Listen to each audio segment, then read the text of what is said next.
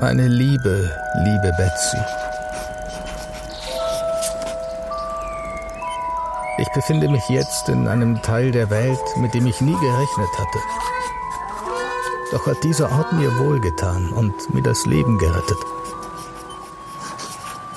Am 28. April, bei Tagesanbruch, kam Christian mit mehreren anderen in meine Kajüte, während ich noch schlief. Sie ergriffen mich, hielten mir gezückte Bajonette vor die Brust, banden mir die Hände hinter dem Rücken und drohten mir beim geringsten Wort den augenblicklichen Tod an. Ich habe jetzt Grund, den Tag zu verfluchen, an dem ich einen Christian oder einen Haywood oder überhaupt einen Mann von der Isle of Man kennengelernt habe. Meuterei ist so unglaublich gut geheim gehalten worden, dass ich unter denen, die mit mir sind, keinen finde, der nur die geringste Kenntnis davon hatte.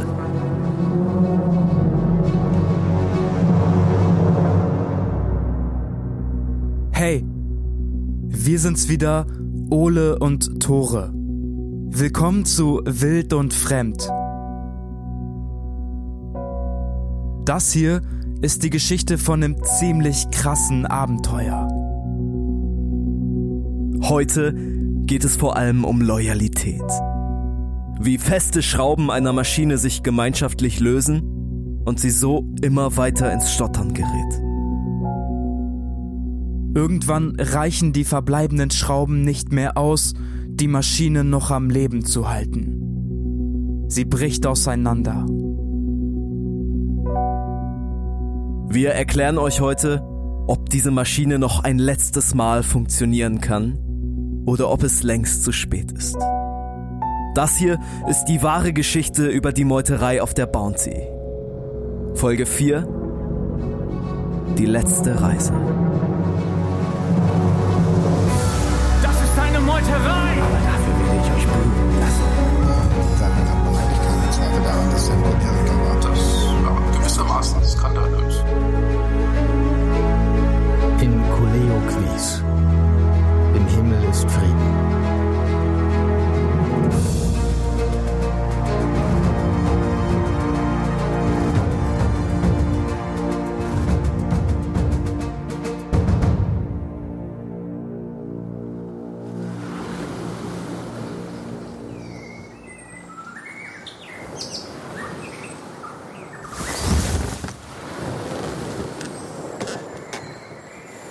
Am 28. April 1789 erreichen die Meuterer, mittlerweile angeführt von Fletcher Christian, die kleine Insel Tubuai. Die Sonne strahlt auf sie herab. Dunkelgrüne Palmblätter werfen lange, gestreckte Schatten auf den Boden.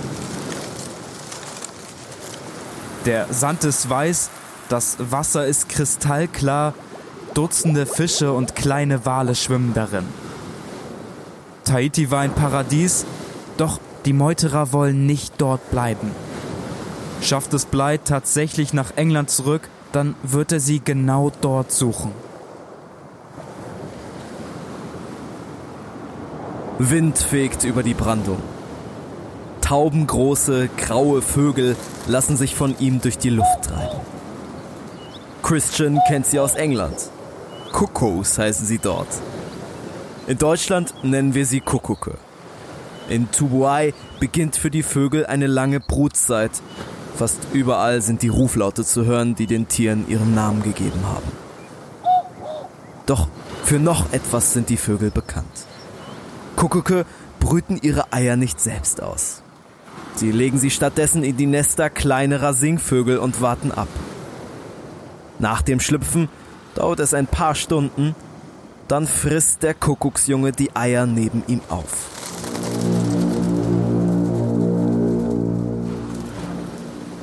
In Deutschland hat sich der Name des Vogels längst etabliert. Sein Name steht vor allem für den Brutparasitismus, das fremde Brüten der eigenen Eier.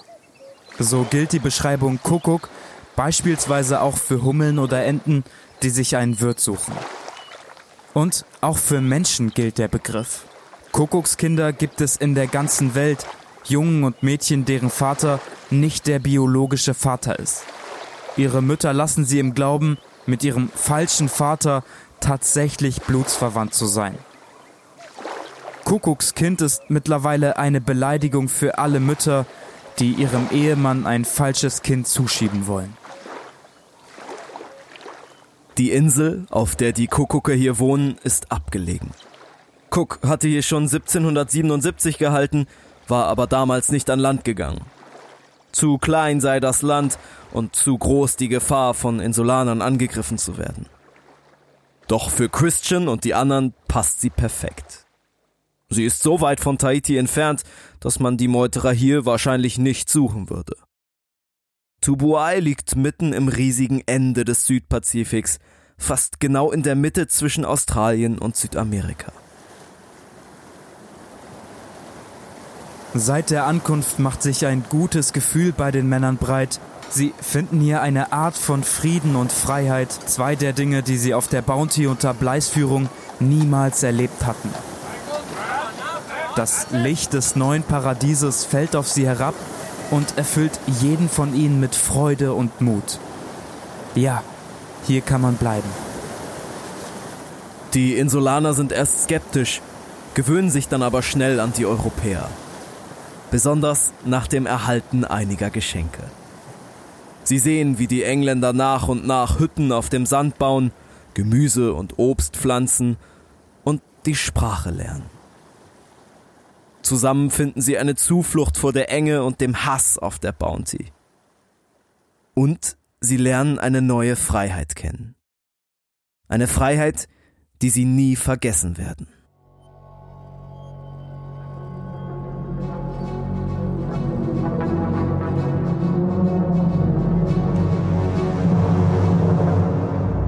Digga, ich habe gestern bis vier geschnitten, ne? Bis fucking vier. Es war draußen hell und die Vögel haben gepiept. Es war Das ist richtiger scheiße. Scheißabend, ist Alter. richtig scheiße, ja, okay. Wirklich, du gehst ins Bett und du hast keinen Bock zu schlafen. Und da kam Mama morgens um neun in mein Zimmer und meinte so, Ole, guten Morgen. Ich so, Digga, ich hab, ich hab fünf Stunden geschlafen, bitte geh. Moin, herzlich willkommen zurück zu Wild und Fremd. Oeomeke-san, ich bin Ole. Oh, der Hanichi-san. Boah, es ist zu spät, um noch Japanisch zu lernen. Ich bin Tore, hallo. Es ist sehr wild, es ist mittlerweile 1 Uhr. Wir haben gedacht, wenn wir die erste Folge hochladen, also ich glaube, das war die dritte, dann können wir die vierte ja direkt danach einsprechen. Super Idee. Ja, alles, was irgendwie mit Studium und Arbeit zusammenpasst, verschiebt sich auf diese Wochenenden. Ich habe in den letzten Wochen so viel Freunden abgesagt. Es ist der helle Wahnsinn. Ja, Dafür sind wir hier. Herzlich willkommen zur vierten Folge über die Meuterei auf der Bounty. genau, wenn ihr die ersten drei noch nicht gehört habt, dann bitte, bitte, bitte scrollt einmal kurz runter und holt das unbedingt nach, weil ich glaube, sonst wird es schwierig, die Folgen zu verstehen. Ich glaube, wir können jetzt schon sagen, die drei sind absolute Hammerfolgen. Die heute wird's auch. Und bevor wir komplett reingehen, muss ich noch einmal ein bisschen Liebe loswerden. Ich auch. Ich glaube, gemeinsam können wir ein bisschen Liebe loswerden. Vor allen Dingen an euch, dass ihr es erstmal bis hierhin geschafft habt. Ich hoffe, ihr seid auch so im Bounty-Ding drin. Ich habe das erste Mal recherchiert, alles aufgeschrieben und dann haben wir nochmal rübergeguckt und haben, glaube ich, das ganze Skript nochmal umgeworfen. Ja, wir haben noch andere Prioritäten gesetzt und sind jetzt übelste Piratenkinder. Wieder. wie früher. Es ist wie früher. Es fühlt sich einfach gut an. Die erste Liebe geht raus. Darf ich schon Die sagen? Zweitliebe. Die Erstliebe geht an euch, liebe Hörerinnen und Hörer, natürlich. Okay. Die zweite Liebe geht raus an Carsten Eberhardt. Wir haben deinen YouTube-Kanal Meuterei auf der Bounty fast ganz oben in den Shownotes verlinkt. Und Junge, Junge, du warst eine riesige Hilfe beim Finden von alten Log- und Tagebucheinträgen und vor allem auch beim Übersetzen. Wenn ihr Fragen habt zur Meuterei auf der Bounty, wenn ihr irgendwelche Abläufe noch genauer wissen wollt, dann unbedingt seinen YouTube-Kanal auschecken. Ich glaube, das sind 70 Folgen mittlerweile. Es fühlt sich an wie ein kleines Paradies. Ganz viel Liebe geht natürlich auch an Dr. Frederik Theis, den Archäologen und Historiker vom Deutschen Schifffahrtsmuseum, der einfach so ein wahnsinniges Wissen hatte. Wir haben mit ihm, ich glaube, anderthalb Stunden lang gesprochen über die Bounty und der wusste einfach alle Zahlen, alle, der wusste sogar die Namen, das ist Wahnsinn. Also auch an dich nochmal ganz lieben Dank. Oder an sie. Wir hatten uns noch nicht geeinigt, ob wir uns duzen Riesen. Respekt auf jeden Fall an dieser Stelle. Der hat einfach gesagt, hey, ich habe anderthalb Stunden für euch Zeit, überhaupt kein Problem. Und wir müssen noch ein viertes Mal Liebe loswerden. Eins, Ja, zwei, drei, vier, vier. genau. Und zwar an Dominik Kolb, an Daniel Wernicke und an Moritz Broder. Den allen haben wir eine ziemlich lange Liste an Tagebucheinträgen gegeben und die haben für uns die drei Hauptpersonen unserer Geschichte eingesprochen. Natürlich, ihr wisst Bescheid, wir sind bei Wild und Fremd. Das, was ihr von diesen drei eingesprochen hört, das sind originale Tagebucheinträge, die maximal noch durch die Feder von Carsten gegangen sind, wo sie übersetzt wurden. Ein paar Mal, ja, tatsächlich. Aber ja, wir haben sie auch abgeglichen. Ne? Es gibt gedruckte Versionen, wo die ganz anders übersetzt wurden. Ja, wo dann ja aber kritische Shoutout Sachen an Carsten, der hat um 1 Uhr oder um 2 Uhr nachts noch irgendwelche Sachen geändert Ja. und Notizen geschrieben. Dickes Shoutout. Es ist alles original, was ihr hört. Und auch die Geschichte, die wir erzählen, ist so nah wie möglich an dem, was wirklich passiert ist, wie es geht. Das hier ist mit Fug und Recht die wahre Geschichte über die Meuterei auf der Bounty. Folge 4 Die letzte Reise. Nice, jetzt hast du mir die Abschnitte so weggenommen, dass ich wieder bei dem Punkt Freestyle-Zusammenfassung angekommen bin. Shoutout an Stimmt, du. du musst wieder zusammenfassen. Ah, ich kann das auch machen. Wollen wir uns ergänzen einfach? Ich habe ja eben gerade die ganze Folge 3 geschnitten, also Stimmt, ich weiß eigentlich ich fange ich einfach mit ganz von vorne an. Starten wir mit der Freestyle-Zusammenfassung und zwar keine Musik. Haben wir das Jahr 1787. William Bly wird losgeschickt. Er soll die Brotfrüchte aus Tahiti bringen und die dann in den Gebieten verteilen, in denen England sie am meisten braucht. nämlich bei den Sklaven. Es soll eine Massenernährungsfrucht für die Sklaven werden. Und dafür knausert die Admiralität aber schon ganz schön hart. Ne? Also es ist ein sehr kleines Schiff, was losgeschickt wird. Es sind keine Marinesoldaten an Bord. Blei wird nicht mal zum Kapitän befördert. Also dafür, dass das irgendwie das äh, Future Problem der hungrigen Sklaven lösen soll, ist es eine ganz schöne Billo-Expedition geworden. Es steckt unfassbar wenig Geld drin, das haben wir in der letzten Folge ja auch schon gesagt. Trotzdem Blei schafft es, nach Tahiti überzusetzen, alle Brotfrüchte zu sammeln und im April 1789 scheitert die Reise dann aber endgültig. Eine kleine Gruppe von Matrosen und Unteroffizieren meutert und zwingt Blei in einem kleinen Beiboot Platz zu nehmen. Zu ihm kommen dann aber immer mehr Leute, also immer mehr Leute schließen sich quasi Blei an und stellen sich gegen die Meuterer, so bis dieses kleine Boot irgendwann fast völlig überfüllt ist und alleine weitersegeln muss. Die Bounty dreht sich derweil um und segelt wieder Richtung Tahiti. Wir hatten unsere letzte Folge vor der Endeavour-Straße beendet. Das kleine Schiff stand kurz vorm Sinken.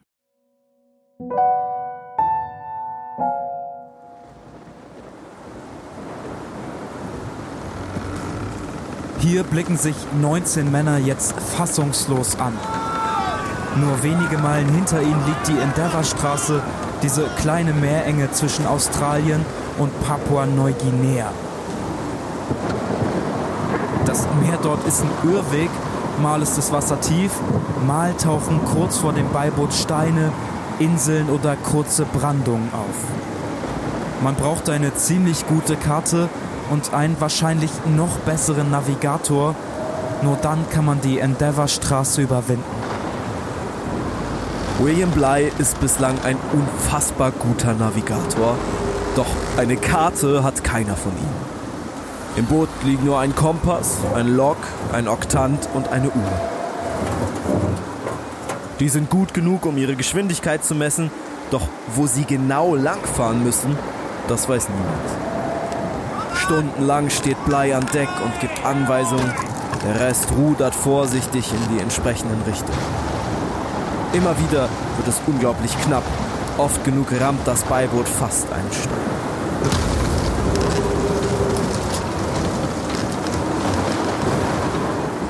Nachts schlafen sie kurz, ihre Mägen rumoren so stark wie lange nicht mehr.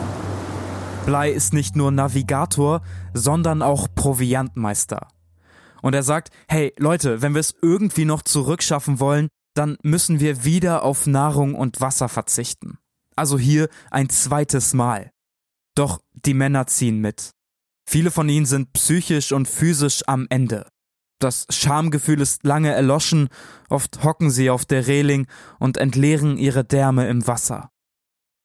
Das Unwetter, in das sie in unserer letzten Folge geraten sind, nimmt zehn Tage lang seinen Lauf. Der Wind fegt das kleine Beiboot durch das Wasser, wieder haben alle Männer Kokosnussschalen und Eimer in der Hand. Hauptsache, sie bekommen das Wasser aus dem Boot. Ihre Muskeln verkrampfen sich und viele versinken in ständiger Mattigkeit. Einzig das Fangen von Tölpeln hebt kurz die Moral. Das Blut der Vögel erhalten die schwächsten Männer von ihnen. Und dann schreit eine Stimme durch das Chaos. Land in Sicht. Etwa eine Stunde später zeigt die Küste Timors, die östlichste der Sunda-Inseln, ein ziemlich surreales Bild. 18 Männer wanken, von einem kleinen Beiboot kommt, mit schweren letzten Schritten auf die große Insel. Ihre Körper bestehen vor allem aus Haut und Knochen. Darunter liegen die Seen. Blei erklärt später, sie seien ein Vorzeichen des völligen Verfalls. Sie sind matt, ihre Beine sind geschwollen und viele von ihnen leiden an auffallender Geistesschwäche. Die schwachen Männer, die ihre zersetzte und völlig zersalzene Kleidung eng um sich gewickelt haben, werden mit Kanonenschüssen empfangen.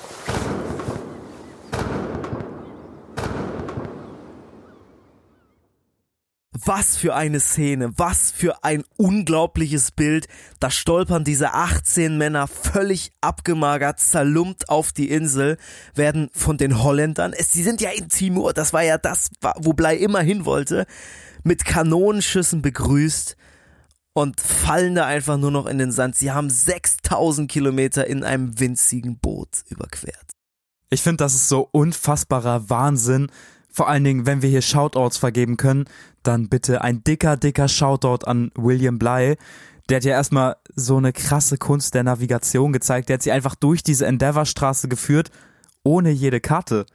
Der hat sogar, während sie auf diesem Boot da durchmeandert sind, selber Karten angefertigt für die Endeavour-Straße. Das ist so Also, unfassbar wild. So neben dir sitzen Leute, die wirklich ins Wasser sich übergeben, dann da drauf sitzen, die psychisch komplett am Ende sind, total schaden und du chillst da mit deiner Karte, dir geht es selber nicht viel besser, aber du willst irgendwie was mit nach Hause nehmen. Du willst was mit nach England nehmen und er hat es tatsächlich geschafft.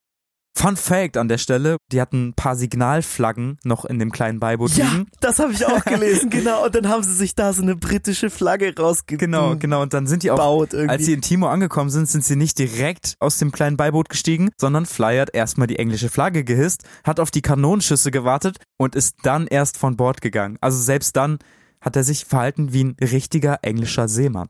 Ich finde es so krass, das zieht sich irgendwie durch unsere ganze Geschichte, wie eng immer noch an so Vorschriften festgehalten wird. Auch Norton, der ja auf der Insel gestorben ist, weil er den Anker vorschriftsmäßig als Steuermann einholen musste und er hat sich einfach im Angesicht des Todes immer noch an diese Vorschrift gehalten. Es ist Wahnsinn, auch wie das drin ist in den Leuten, ne? Komplett und Blei war ja nicht nur Navigator, Blei war nicht nur derjenige, der irgendwelche Signalflaggen zu der Englandflagge verbunden hat, der war auch Proviantmeister. Und wenn man jetzt noch in das kleine Beiboot schaut, dann merkt man, hey, die Männer hatten noch Rationen, die für elf volle Tage gereicht hätten.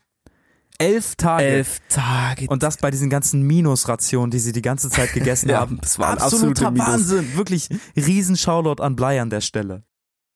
ich find's auch so Wahnsinn, dass Blei auf dieser Reise im Beiboot niemals seine Autorität verloren hat. Auf der Bounty wurde die ja immer wieder angezweifelt. Es gab Leute, die Befehle verweigert haben. Es gab Leute, die desertiert sind. Aber auf diesem kleinen Boot hat er ein völlig anderes Gesicht gezeigt. Er hat viel weniger Wutausbrüche gehabt. Er war viel verständlicher, aber auch viel autoritärer. Und ich glaube, für ihn hat sich auf dieser Fahrt die komplette Persönlichkeit geändert. Zumindest scheint es so. Wir werden später noch in seinen öffentlichen Bericht zu der Reise gucken. Da werden wir sehen, ganz ohne Wutanfälle ist Blei auch nicht ausgekommen. Aber was man sagen kann, diese ganze Meuterei, dieses ganze Ding, das hat Blei ein paar Stunden mitgenommen und dann hat er einfach damit abgeschlossen. Dann war das für ihn finito. Er hat nicht mehr viel an Christian gedacht. Er hat sich einfach nur auf die Reise dieser kleinen Barkasse konzentriert, hat sie auch durch die Endeavour-Straße gebracht und jetzt haben sie endlich wieder festen Boden unter den Füßen. Sie connecten sich natürlich schnell mit den Holländern, die dort die Chefs sind quasi, und suchen nach Wegen, irgendwie nach Hause zu kommen. So schnell wie möglich. Blei schaut sich so ein bisschen auf dem Schiffmarkt um und er findet ein altes Segelschiff, kauft das von einem Holländer ab, ehrlich gesagt zu einem ziemlich überteuerten Preis. Blei aber hat irgendwie keine andere Wahl. Er kauft das Schiff und er nennt es Resource, zu Deutsch Zuflucht. Das heißt, Blei ist drauf und dran, nach England überzusetzen. Und ich glaube, niemand von uns hat damit gerechnet, Wahrscheinlich auch niemand von den Holländern, niemand von den Leuten im Boot hat gerechnet, dass sie es schaffen. Aber ich glaube, die Person, die am wenigsten damit gerechnet hat, dass Bly jetzt kurz davor steht, nach England aufzubrechen auf einer sicheren Fahrt, das ist Fletcher Christian. Hands down. Der ihn jeden Fall. ausgesetzt hat. Sonst hätte er ihn wahrscheinlich auf der Stelle umgebracht. Ganz sicher. Also Blei steht mittlerweile wieder auf festem und von Europäern besiedelten Boden. Die Flucht nach England und dann eine Rettung der verbleibenden Mannschaft scheint unglaublich nahe. Das wäre ehrlich gesagt ein ziemlich heftiges Risiko für die verbliebenen Meuterer. Nach der Übernahme des Schiffes haben sich viele um Christian geschart, seine Befehle befolgt und den Rückweg nach Tahiti angetreten.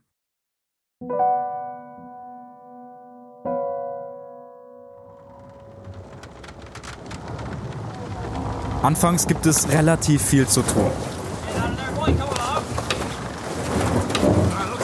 Sie holen die Segel ein, zerschneiden den Stoff und nähen daraus Uniformen, eine Bekleidung, die bei den Insulanern wahrscheinlich Eindruck machen würde.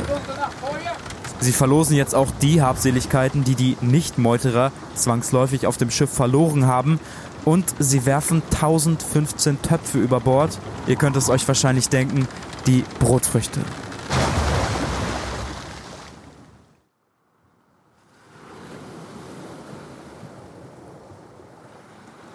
Die Bounty landet in Tubuai. Doch mit der Einsicht, es fehlt hier an erforderlichen Dingen für eine Siedlung, kehren die Meuterer der Insel den Rücken und fahren doch weiter nach Tahiti.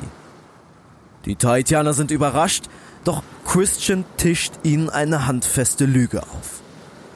Er sagt, sie hätten Cook auf der Rückfahrt getroffen, Bly sei bei ihm geblieben und der hätte ihn nochmal losgeschickt, um letzte Vorräte zu holen. Überglücklich und unwissend, dass Cook längst tot ist, verschenken die Tahitianerinnen und Tahitianer alles, was sie haben. Schweine, Ziegen, Hühner, Katzen, Hunde und vielleicht am wichtigsten neun Frauen, acht Männer, sieben Jungen und ein Mädchen. Dann treten die Meuterer den Rückweg nach Tubuai an.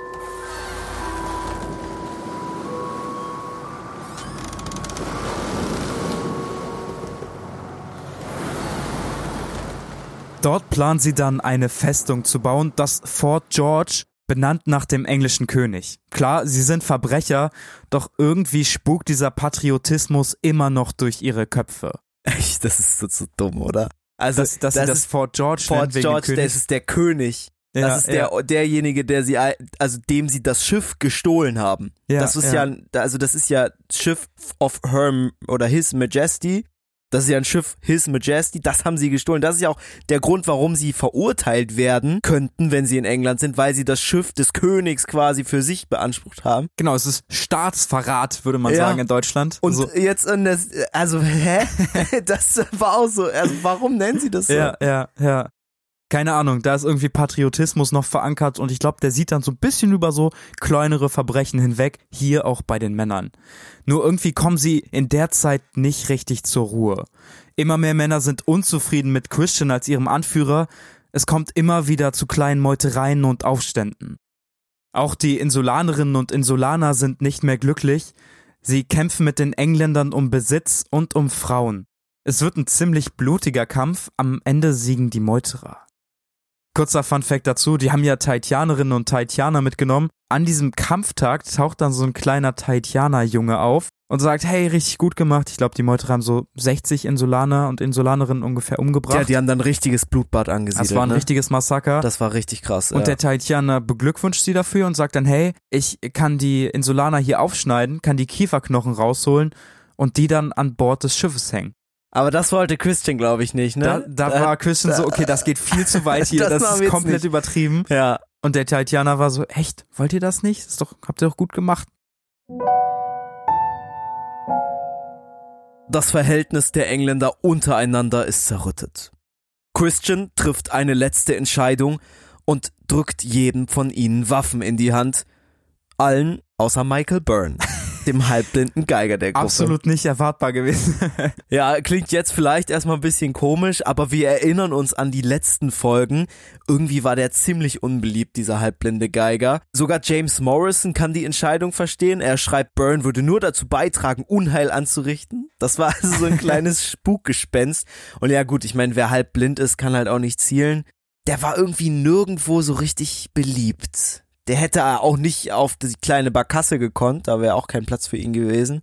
Aber bei den Meuterern ist auch kein Platz. Also ich glaube, da hätte sich niemand groß nach dem umgeschaut, wenn der irgendwo über Bord gegangen wäre. Ich glaube, das wird ein wichtiger Teil von der Nachbesprechung, warum man sagt, hey, wir nehmen einen Typen mit, der halb blind ist, aber Hauptsache, der kann ein bisschen Geige spielen. Wahrscheinlich eine kranke Fehlentscheidung, die Bly da getroffen hat.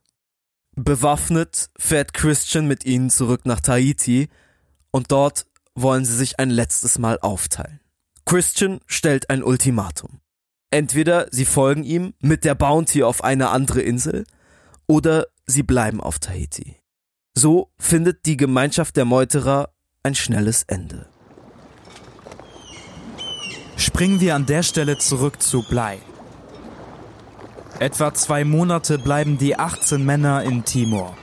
Viele ruhen sich aus, essen endlich wieder vernünftig und versuchen alles Erdenkliche, den Schrecken der letzten sechs Wochen aus ihren Köpfen zu löschen. Nur einer hält es nicht länger aus.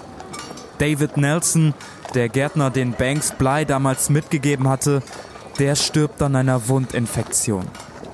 Irgendwie keine einfache Situation für Bly.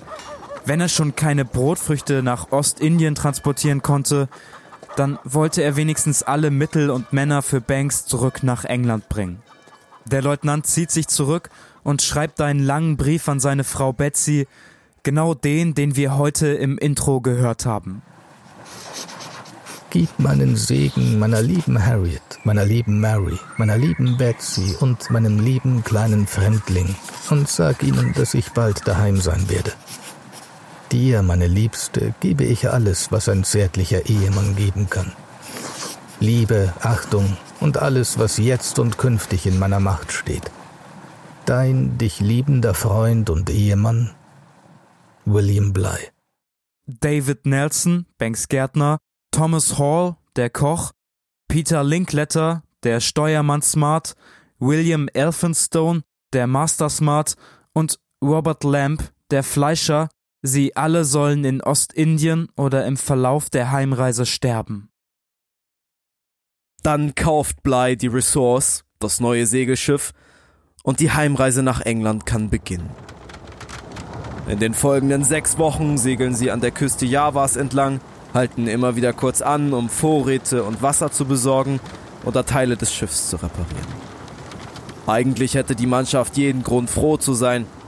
Ja, zwei Männer sind bislang gestorben, aber dem Rest geht es den Umständen entsprechend gut. Endlich müssen sie nicht mehr tagelang Wasser schippen, sie haben genug Vorräte und das Schiff ist so groß, dass jeder von ihnen wenigstens ein Stückchen Privatsphäre besitzt. Doch es läuft wieder anders als geplant. An der Stelle haben wir jetzt folgende Situation. Blei bestellt Freier an Deck und erklärt, hey, schau mal nach Purcell, kontrollier mal so ein bisschen, ob der seine Arbeit richtig macht. Aber Freier stellt sich dahin und sagt, nö, habe ich keinen Bock zu. Warum soll ich das denn machen? Das ist auch wieder so ein, wie nennt man das, Déjà-vu, ne?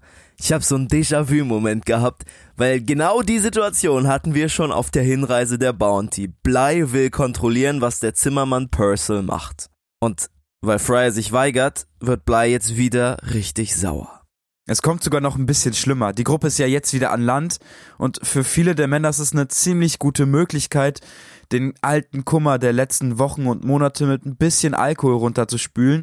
Vor allem für Hawlett und für Elphinstone. Die torkeln eines Tages wieder rotzevoll an Deck. Und Bly fragt sie dann richtig sauer, der hat schon richtig Wut im Bauch und so ein bisschen ironisch auch, seid ihr betrunken oder seid ihr krank?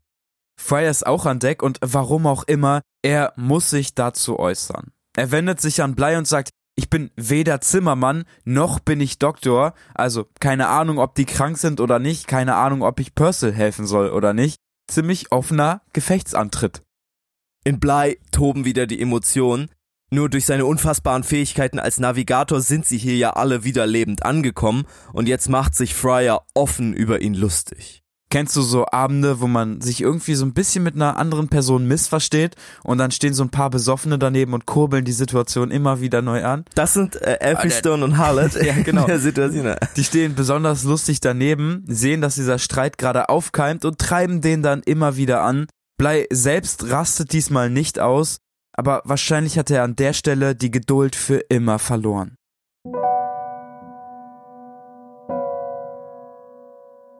Als die Männer am nächsten Morgen schläfrig in die Morgensonne schauen, steht William Bly schon angezogen auf dem Deck. Er beruft die Mannschaft zusammen und erklärt, jetzt würden sie die niederländischen Behörden besuchen. Wenn irgendjemand der Gruppe ein Problem mit ihm als Leiter hätte, könne er das ruhig dem Gericht sagen. Ein paar Stunden später, als dieselbe Frage von einem niederländischen Beamten gestellt wird, heben sich drei Hände. John Harlot, einer der Besoffenen von eben, William Cole und ziemlich überraschend auch Thomas Letward, der Gehilfe des Schiffsarztes, der ja durch den frühen Tod des alkoholkranken Arztes damals befördert wurde, melden sich und sagen, wir sind nicht einverstanden mit William Bly als Leiter. Das Gericht ruft einen nach dem anderen auf. John Horlet ist der Erste, der berichtet. Er erklärt den Holländern, Blei habe ihn in Tahiti misslich behandelt und an einem Tag geschlagen, als er zu spät ins Schiff gestiegen sei. Gut möglich, dass das stimmt. Blei hat an diesem Tag von der Aufsässigkeit des Herrn Horlitz geschrieben. Zu 100% wissen wir aber nicht, was danach passiert ist. Danach folgt Thomas Ledward, der Schiffsarztgehilfe. Der berichtet, Blei habe ihm bei der ersten Landung des Bootes keine Erlaubnis gegeben, mit an Land zu kommen.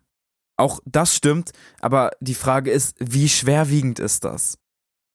William Cole, der Dritte, der sich gemeldet hat, entscheidet sich schnell um. Vielleicht weiß auch er, dass die bisherigen Anklagepunkte gegen Blei viel zu mickrig sind.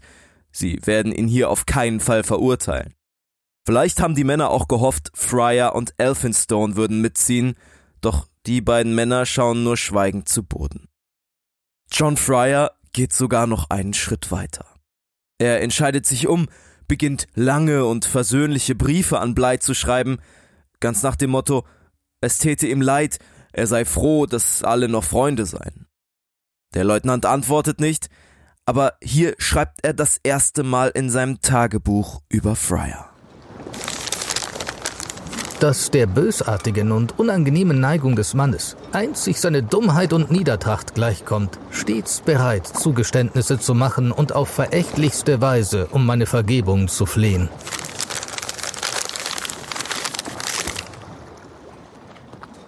Boah, Alter, was, also das ist ja so ein mieser Tagebucheintrag über seinen zweiten Mann.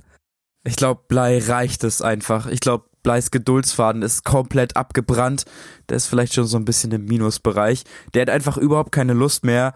Und wir haben wieder dieses ewige, hey, du bist Leutnant, ich bin Leutnant. Vielleicht stehen wir auf der gleichen Stufe. Diesen Beef as always.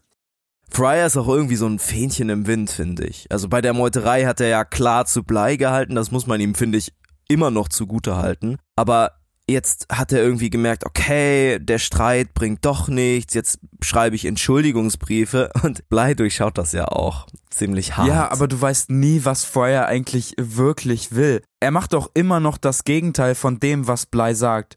Ist Blei dafür, dass ihr neues Segelschiff anhält, um zu lagern, dann will Feuer unbedingt weiter.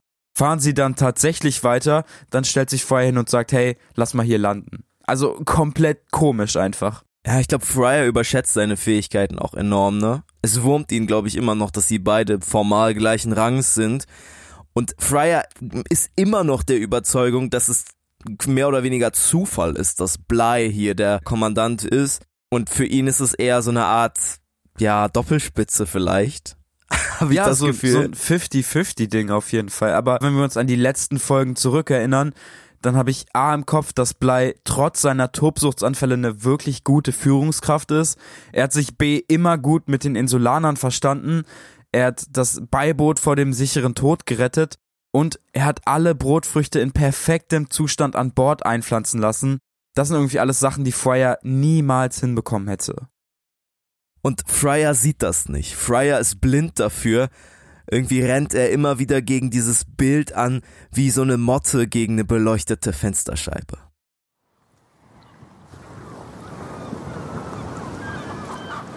Zehn Tage nach der Ankunft des Schiffes in Batavia verkauft Bly die Ressource zu einem wirklich ziemlich krassen Dumpingpreis an einen dort weilenden englischen Kapitän.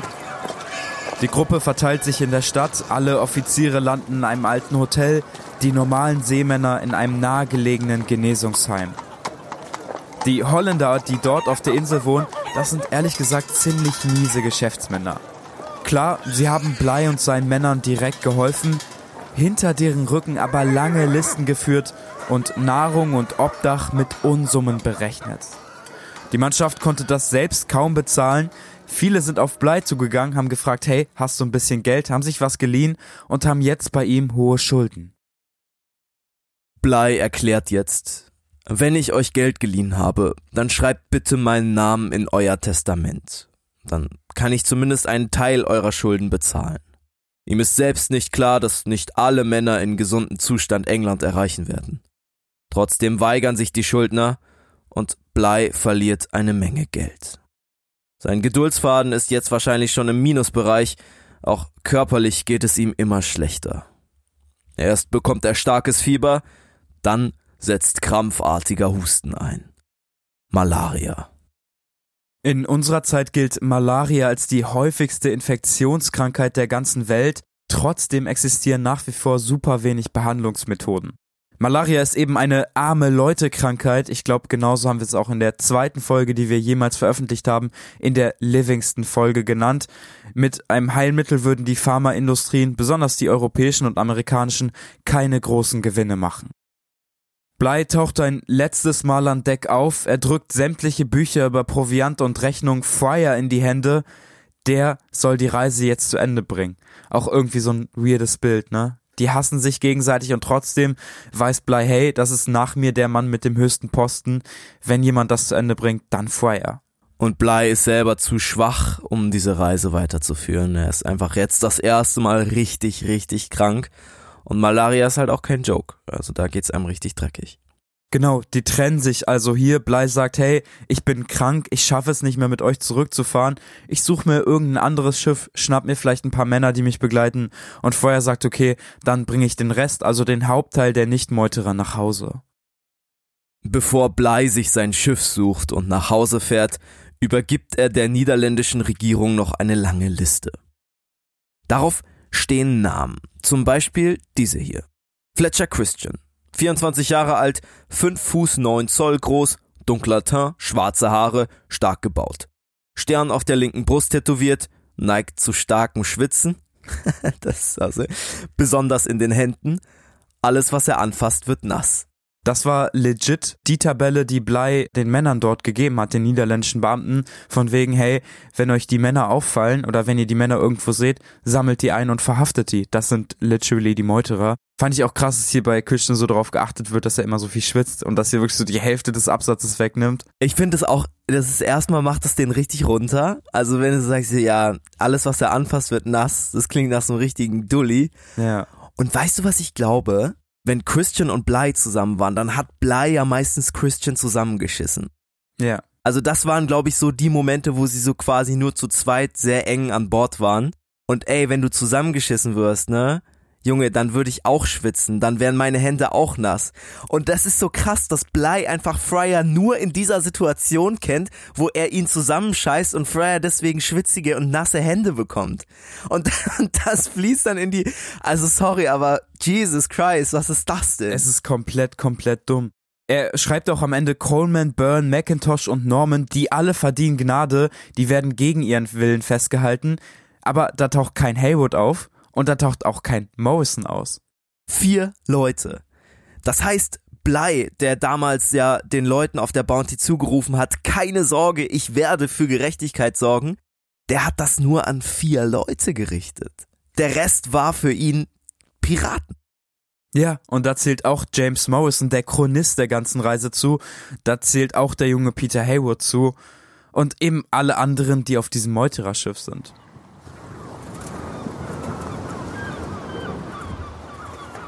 Am 6. Oktober 1789 kramt er seine letzten, noch verbliebenen Habseligkeiten zusammen. Dann besteigt er das niederländische Schiff Flight. Sein Diener John Smith und sein Schreiber John Samuel sind auch dabei. Die belegen einfach original die letzten Plätze des Schiffes Richtung England. Für William Bly findet seine fatale Reise ihr Ende. Für ihn war sie alles andere als leicht. Er kehrt mit leeren Händen und einer Liste von toten Mannschaftsmitgliedern nach Hause. Hier schreibt er ein letztes Mal in sein Tagebuch. So endete dank des Beistands der göttlichen Vorsehung glücklich und ohne weitere Zwischenfälle eine Reise von der außergewöhnlichsten Natur, die sich je in der Welt ereignet hat.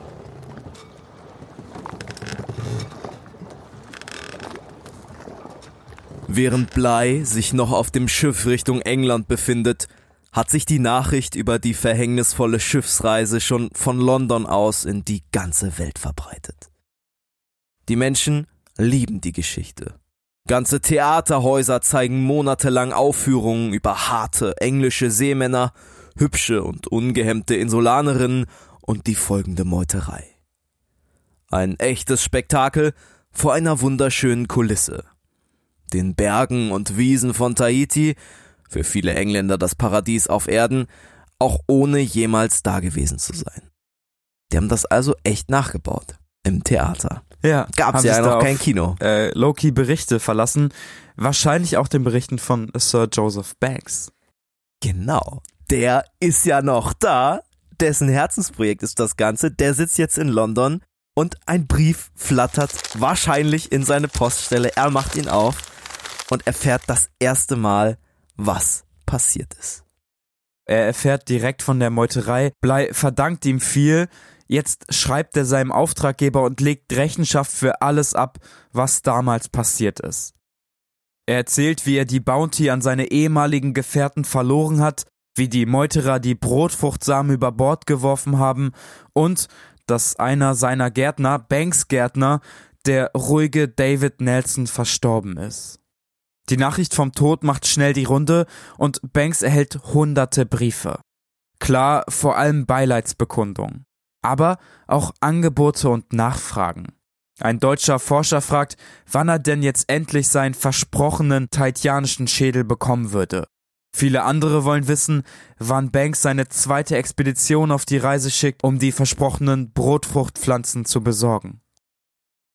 Bly wartet nach wie vor vergeblich auf ein richtiges Gerichtsverfahren darüber, wer die Meuterei zu verschulden hätte. Die Angeklagten sind ja nach wie vor verschollen. Von Bleis kleiner Mannschaft, die zu 19 in das Beiboot geklettert sind, sind mittlerweile neben Bly elf Männer zurück nach England gekehrt.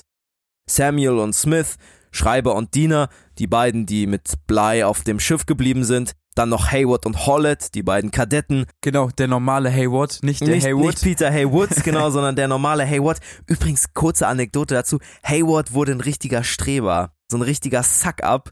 Ich äh, habe das irgendwie über die ganze Reise ein bisschen mitverfolgt, wie er dann immer mal wieder zu Blei in die Kajüte eingeladen wurde und so. Und der zieht natürlich jetzt mit mit Blei. Das ist krass. Und das, Frage. obwohl er vorher ja degradiert wurde. Vorher, wer war Kadett am Anfang der Reise, hat dann in der Nacht, in der er nicht gemeutert wurde, sondern in der drei Leute abgehauen sind, Mospit und Co., hat er gepennt, als er wach gehalten genau, hat. Genau, genau. Und er hat Blei zu ihm gesagt, du bist kein Kadett mehr, du bist einfach jetzt nur noch normaler Matrose. Packover kommt zurück. Der Geschichtsoffizier, LeBock, der Segelmacher, Simpson, der Quartiermeister Smart, der Bootsmann Cole, Purcell natürlich, unser Zimmermann. Yes. Fryer, klar, und Tinkler. Thomas Ledward kommt nie wieder zurück. Das Schiff, was er in Batavia bestiegen hat, wird nie wieder auftauchen. Dazu haben wir uns Berichte angeguckt, Da steht, wann das Schiff gestartet ist, aber es wird nie notiert, wann es wieder aufgetaucht ist. Also ist es wahrscheinlich im Ozean untergegangen. Und Bly erhält Briefe, wahrscheinlich einer der ersten von der Familie um Peter Haywood. Auch sie haben von der Meuterei mitbekommen, sie wissen, dass ihr kleiner Sohn nicht nach England zurückgekehrt ist. Für sie ist es erstmal ein unfassbarer Schock. Warum sollte Peter meutern? Bly schreibt einen klaren Brief zurück. Für ihn ist Haywood keine Nebenfigur, sondern ein fester Bestandteil der Meuterer.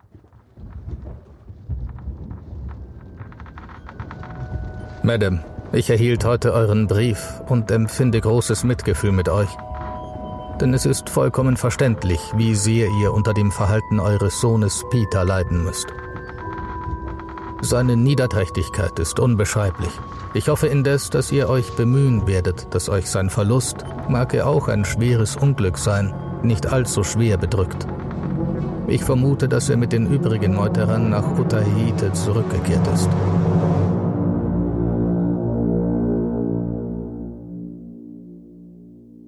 Der Junge hat schon vor Beginn der Bounty-Reise viele Stunden bei den Bleis zu Hause verbracht. Seine Meuterei bricht mit allem, was seine eigene Familie von ihm weiß. In England ist man sich sicher, die Meuterer werden nicht einfach so wieder auftauchen. Und so findet, trotz ihrer Abstinenz, eine erste Kriegsgerichtverhandlung in Spithead an Bord der Royal William statt. Man will untersuchen, welche Schuld Bly an der Meuterei trägt. Und jetzt kommt wieder der Zwietracht zwischen Fryer und Bly ins Spiel. Die sind nach wie vor ziemlich zerstritten, besonders nach der langen Reise in dem Beiboot hat es zwischen ihnen immer wieder gebrodelt, sei es wegen der Entscheidung des Leutnants oder seinem gewissenhaften Geldverleih. Doch hier läuft alles ziemlich anders.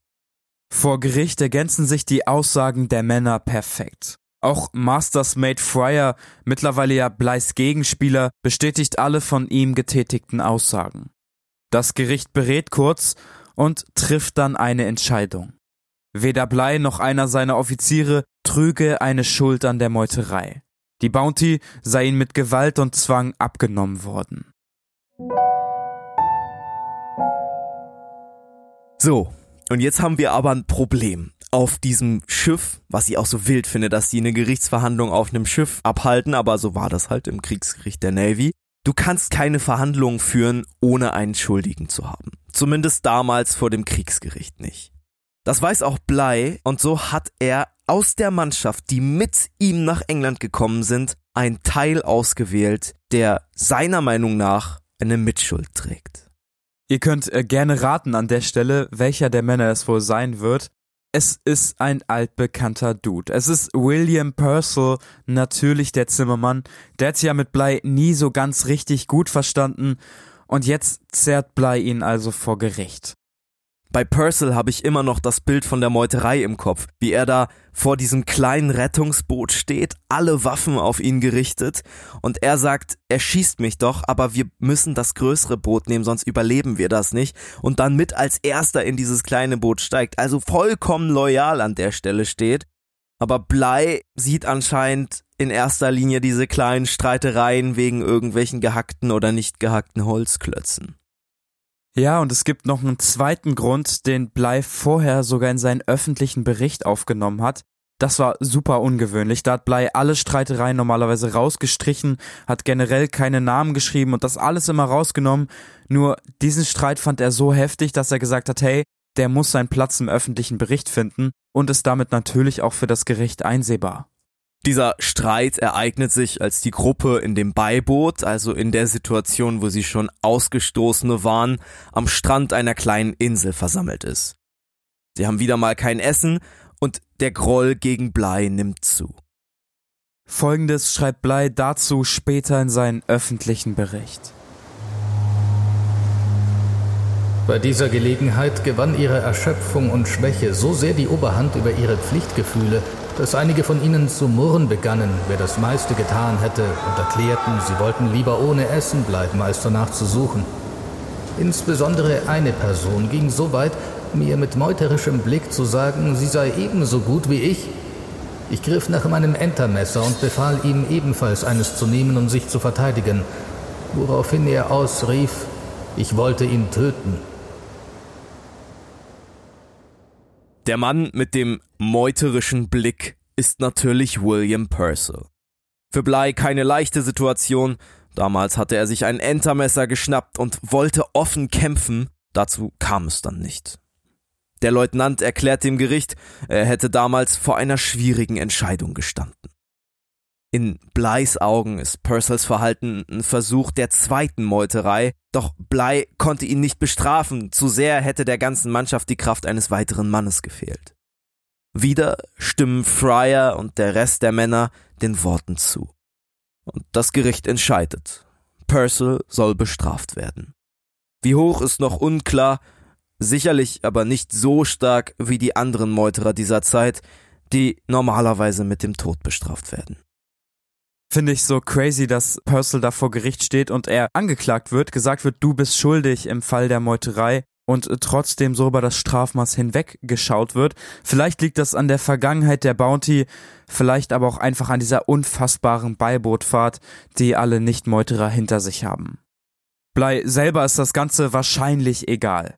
Endlich kann er vor Gericht seine Unschuld beweisen und endlich wird der aus seiner Sicht erste Übeltäter bestraft. Für ihn selbst ist sein zweiter, rot angestrichener Tag im Kalender aber noch wichtiger. An diesem wird William Bly, wenn auch ziemlich fix und relativ unkonventionell, zu einem Vollkapitän befördert. Er bekommt eine Auszeichnung und das, obwohl seine letzte Fahrt so schlimm lief. Er muss jetzt quasi nur noch am Leben bleiben, sterben dienstältere Kapitäne, rückt Bly automatisch ein Posten nach oben.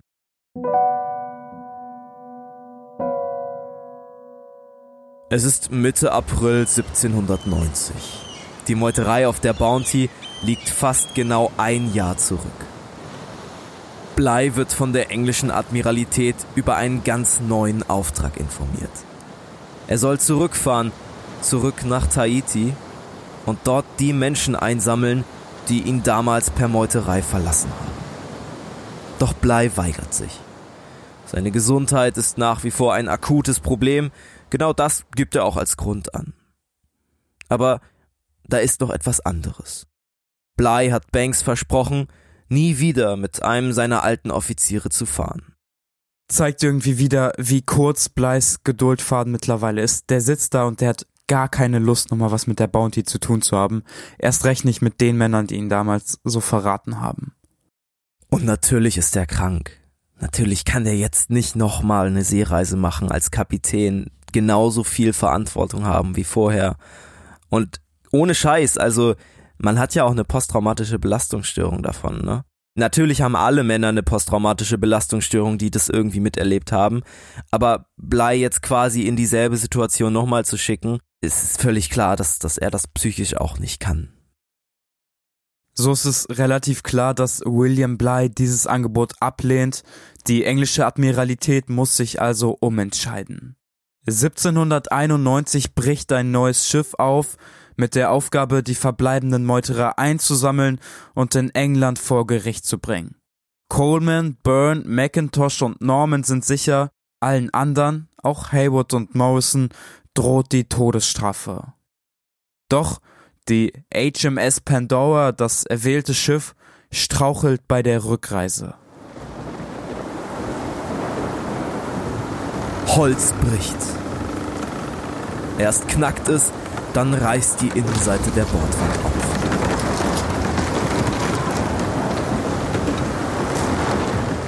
Dickes, blaues Wasser strömt in das Schiff.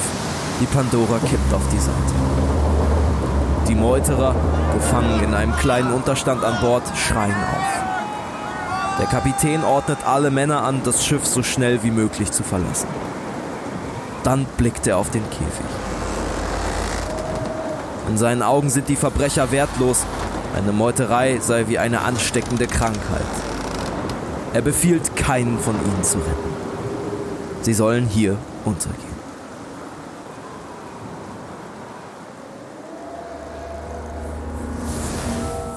Das war's von uns. Wir hoffen, es hat euch gefallen. Damit beenden wir die vierte Folge. Nächste Woche folgt Folge 5 und ich glaube, wir können euch jetzt schon versprechen, es wird einige Gerichtsprozesse geben. Aber nicht alle der Meuterer werden heile ankommen. Manche werden sterben und manche werden auch nie wieder gefunden werden. Checkt Instagram at wild und fremd, schreibt uns eine Mail info at wildundfremd.de und ich glaube, wir sind gehypt auf den Podcastpreis. Ciao. Ciao.